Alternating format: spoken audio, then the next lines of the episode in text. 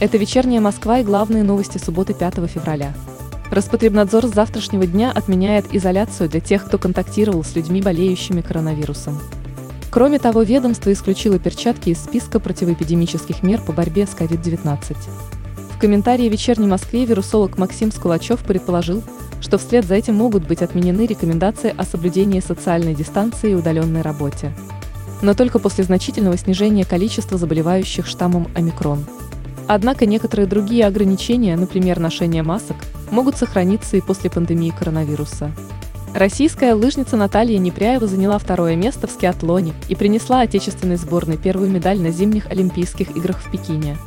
Бронзовую медаль в смешанной эстафете принесли биатлонисты, а сборную по шорт-треку дисквалифицировали в полуфинале смешанной эстафеты.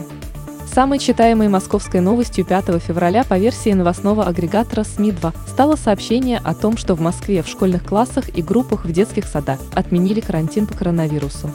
Очные занятия в школах и детсадах будут возобновлены 7 или 8 февраля.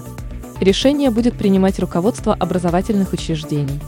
В Санкт-Петербурге в возрасте 75 лет ушел из жизни российский режиссер Виктор Бутурлин, снявший популярные детективные сериалы «Улицы разбитых фонарей» и «Убойная сила».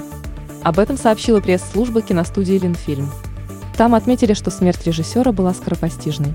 Начиная с понедельника в Москве установится плюсовая температура. Однако ко второй половине месяца в столице снова похолодает. Об этом в вечерней Москве рассказала метеоролог Татьяна Позднякова. На второй неделе февраля москвичей ждет потепление.